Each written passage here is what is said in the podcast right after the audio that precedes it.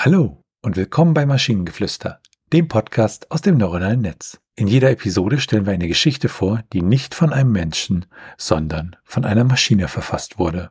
Und damit kommen wir zu unserer heutigen Geschichte über die Muse. Einmal in einem Land weit weg lebte eine Wesenheit der Inspiration, bekannt als die Muse. Sie schwebte durch die Schatten der Nacht, flatterte in den Köpfen der Dichter und Schriftsteller und hinterließ einen Funken Inspiration.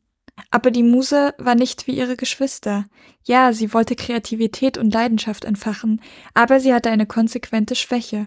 Sie konnte nicht aufhören, ihre Begierde auf eine äußerst absurde Weise auszudrücken.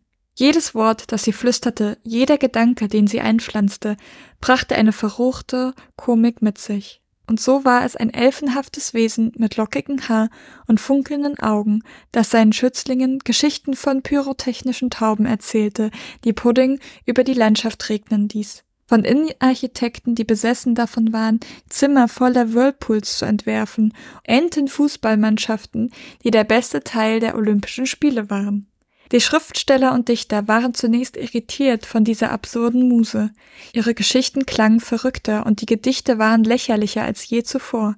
Sie versuchten sich gegen die Muse zu wehren, aber sie war unerbitterlich. Egal wie sehr sie es versuchten, sie konnte die abstrakten Gedanken und das lustige Chaos, das die Musen in ihren Köpfen verursachten, nach einiger Zeit gelang es ihnen jedoch, die Muse zu akzeptieren. Sie lernten ihre absurden Leidenschaften zu schätzen, und ihre Schriften nahmen einen unerwarteten, lustigen und ein paar Mal sogar brillanten Weg.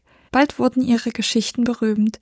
Die Leute liebten die ziellose Fantasie und die komischen Charaktere. Es gab etwas Befreiendes darin, sich dem Verrückten hinzugeben, die normalen Gedankenrouten zu verlassen und dem Wahnsinn Platz zu machen.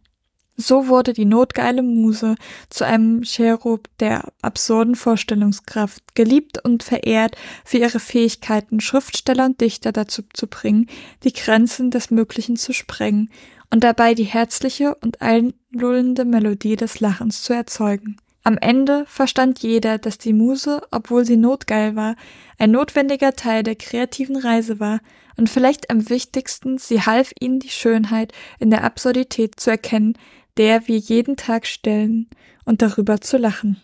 Also das mit der notgeilen Muse hat mich irgendwie völlig gekillt. Das, äh, was?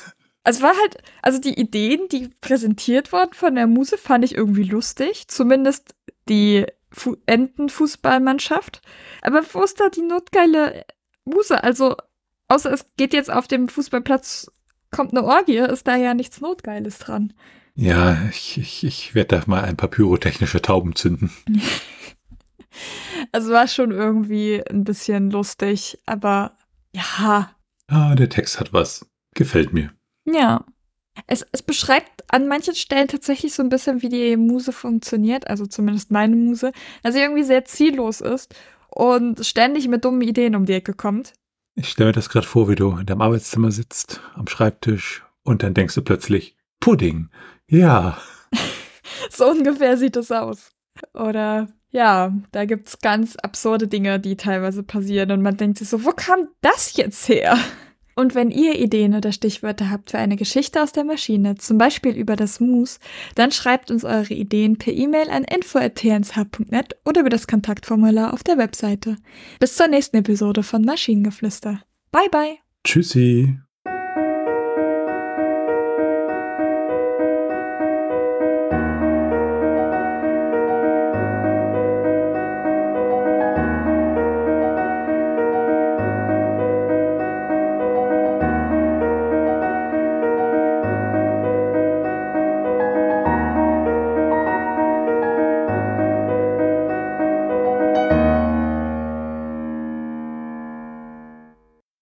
Eine Produktion von Tone Age.